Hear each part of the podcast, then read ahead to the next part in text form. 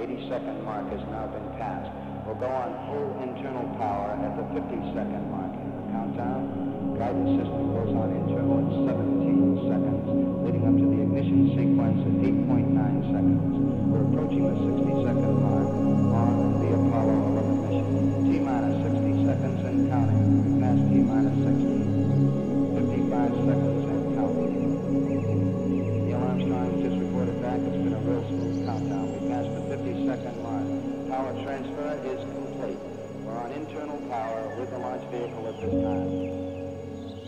seconds away.